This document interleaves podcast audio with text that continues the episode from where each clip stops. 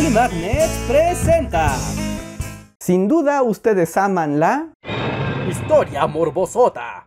Como lo prometido es deuda, hoy les contaré la historia de uno de los mecanismos de ejecución que cambió nuestra concepción sobre la muerte, la justicia y el poder de la tecnología, la silla eléctrica. La revolución científica transformó el mundo como se conocía hasta entonces. La aparición de maquinaria, nuevas herramientas, así como medicamentos y otros descubrimientos, habían generado la convicción en las sociedades occidentales de haber alcanzado su máximo potencial de desarrollo. Había mucho entusiasmo por el progreso humano, pero entre todas las innovaciones, ninguna era tan sorprendente ni querida como la electricidad.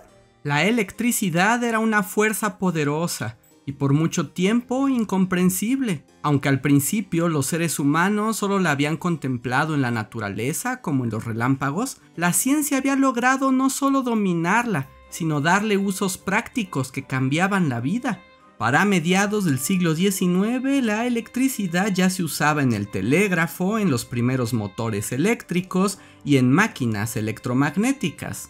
Las ferias científicas presentaban una gran variedad de curiosidades eléctricas que iban desde barquitos con motor hasta hacer que muertos se movieran con electricidad, el galvanismo. Macabro e interesante. Sí, de hecho fue en una de estas ferias en las que Mary Shelley se inspiró para escribir Frankenstein. Pero sin duda el mayor éxito de la electricidad era el de convertir la corriente en luz. Para 1870, las ferias exhibían shows de luces, y cuando Alba Edison inventó el foco de filamentos en 1879, la posibilidad de iluminar ciudades enteras durante la noche se hizo realidad comenzaron a construirse presas hidroeléctricas y a instalar iluminación en todas las grandes ciudades del mundo. La electricidad había dominado a la noche y la vida de la gente cambió para siempre. La gente amaba la electricidad, aunque claro no estaba exenta de riesgos. Aunque ya desde antes Benjamin Franklin había advertido que la electricidad tenía la capacidad de acabar con la vida de una persona en un instante, no fue hasta que las instalaciones eléctricas se hicieron más comunes que los muertos por electrocutación fueron más recurrentes. Uno pensaría que aquello crearía rechazo hacia la electricidad, pero donde algunos ven crisis y problemas, otros oportunidades. En 1881, el dentista e inventor de Buffalo, Nueva York, Alfred P. Southwick, tuvo una revelación. Tras escuchar de un borracho que se había electrocutado con un generador y muerto al instante, se le ocurrió que tal vez la electricidad, entre muchas otras cosas, podía ser usada como método de ejecución. Porque es perfectamente normal que los dentistas anden por ahí pensando en nuevas maneras de matar gente. Hay que tener en cuenta que entonces aún no se sabía bien a bien cómo funcionaba la electricidad. Se pensaba que la rapidez por la que avanzaba la corriente detenía las funciones vitales del cuerpo instantáneamente, sin dolor y sin afectar el cuerpo exterior de manera física.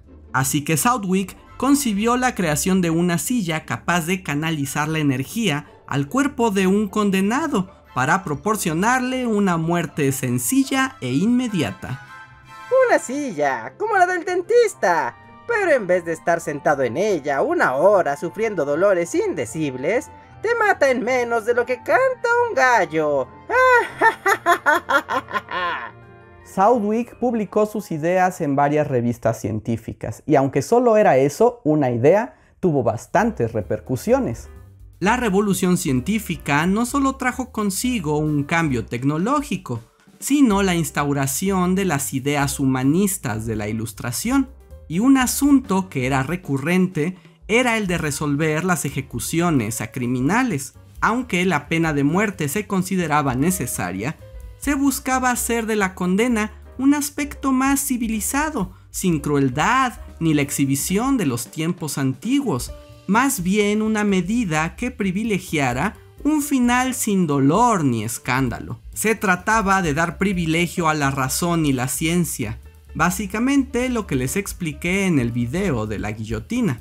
Para la gente del siglo XIX, la ciencia era la forma más pura de la razón humana, y como tal, debería poder resolver todos los problemas, incluso el de la ejecución. Guiado por ese espíritu, en 1886, el recién electo gobernador de Nueva York, David B. Hill, se propuso prohibir las ejecuciones por ahorcamiento, que le parecían bárbaras e innecesarias. Para ello, nombró una comisión científica especializada para encontrar la manera más científica y humana para tratar a los condenados a muerte. El grupo comisionado estaba formado por el político Elbridge Jerry, el abogado experto en penas de muerte Matthew Hale y por supuesto el dentista que había dado la idea, Southwick.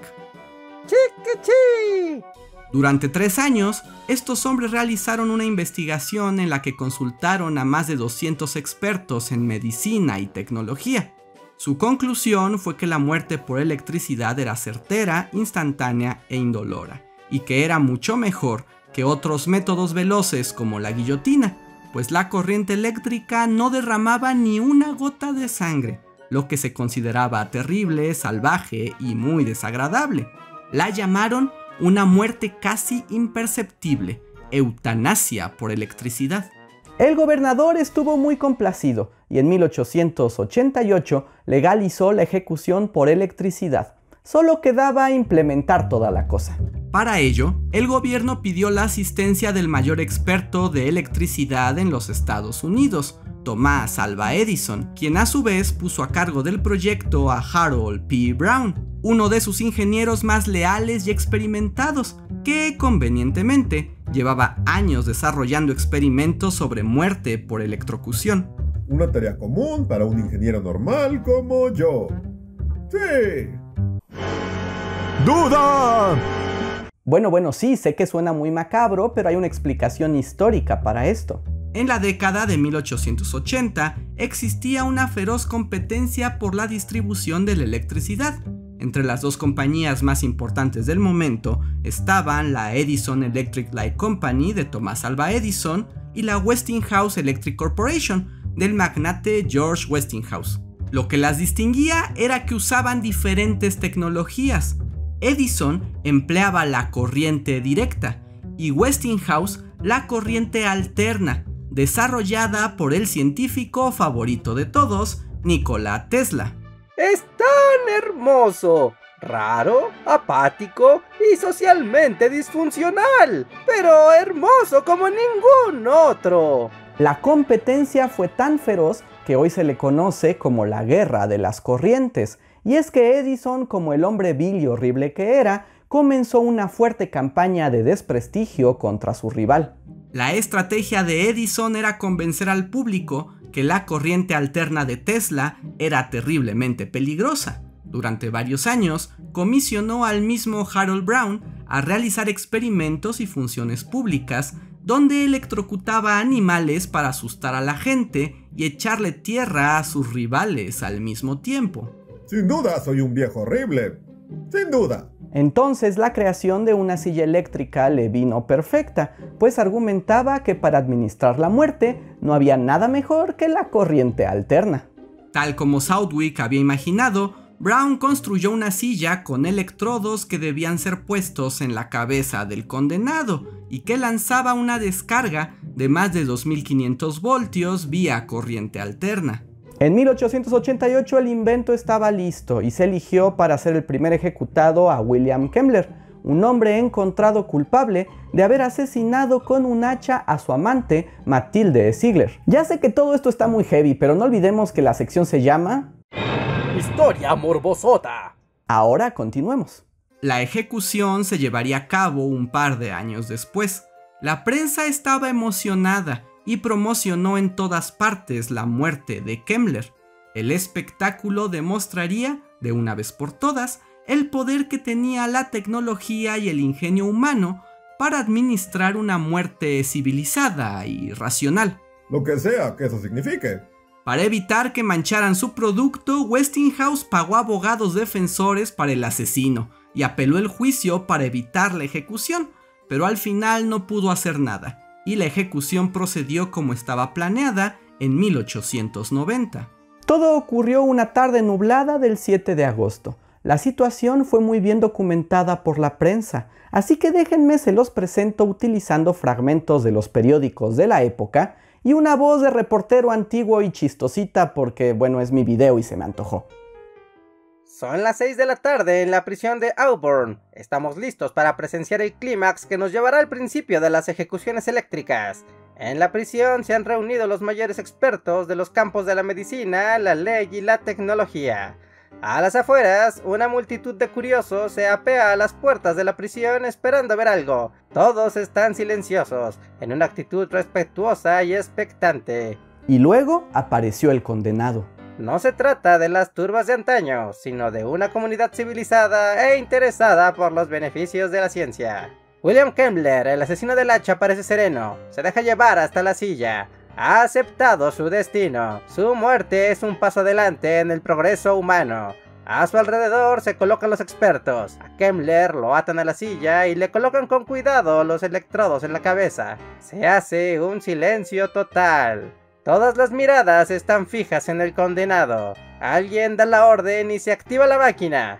El cuerpo de Kemmler se agita levemente y luego, cuando cortan la corriente, se detiene. Y ese pudo ser el final de la historia, pero lo cierto es que después todo se descontroló. Kemmler no murió con la primera descarga.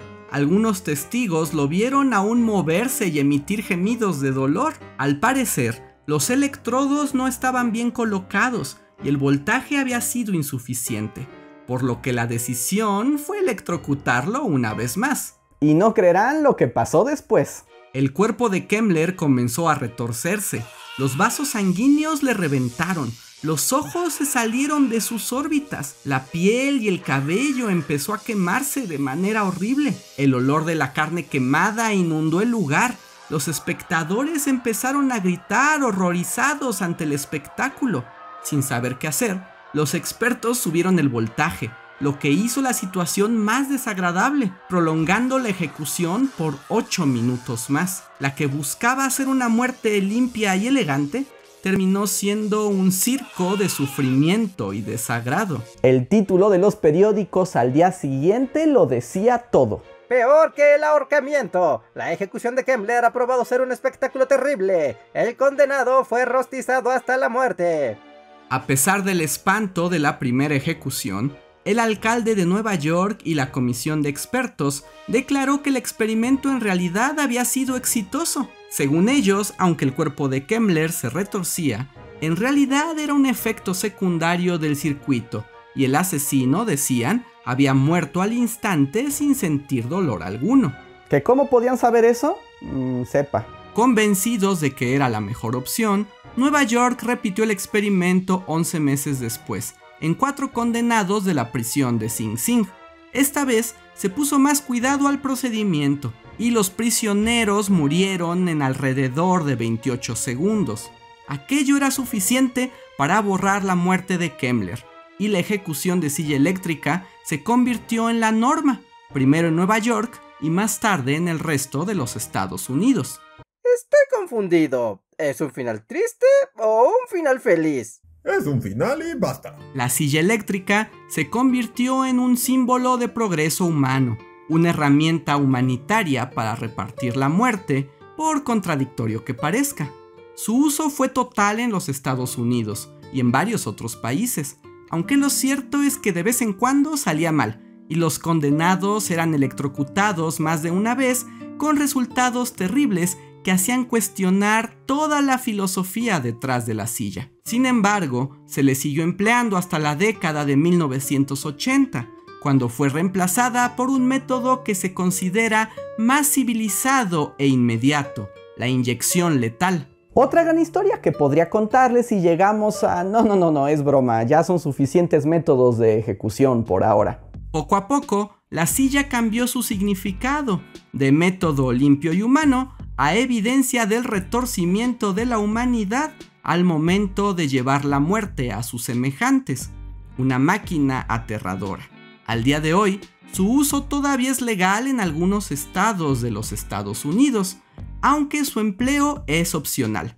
La última muerte por silla eléctrica hasta ahora ocurrió en 2002 en el estado de Alabama, cuando la condenada a muerte Linda Lloyd Block prefirió la silla a la inyección letal. Y no sé a ustedes, pero esto a mí me pone a reflexionar sobre cuestiones filosóficas, sobre la muerte, la ejecución, la justicia y así, bajoneo. Pero a ustedes, ¿qué les pareció este video? ¿Aprendieron algo nuevo? ¿Conocían de estos métodos mortales? Pónganos en los comentarios. Y ya saben que si les gustan estos videos y quieren apoyarnos, pueden hacerlo poniendo un like, suscribiéndose, uniéndose al sistema de membresías, de Patreon o dejándonos super gracias en los comentarios. Espero les hayan gustado estas historias morbosotas. Yo soy Andrés Alba y nos vemos para la próxima.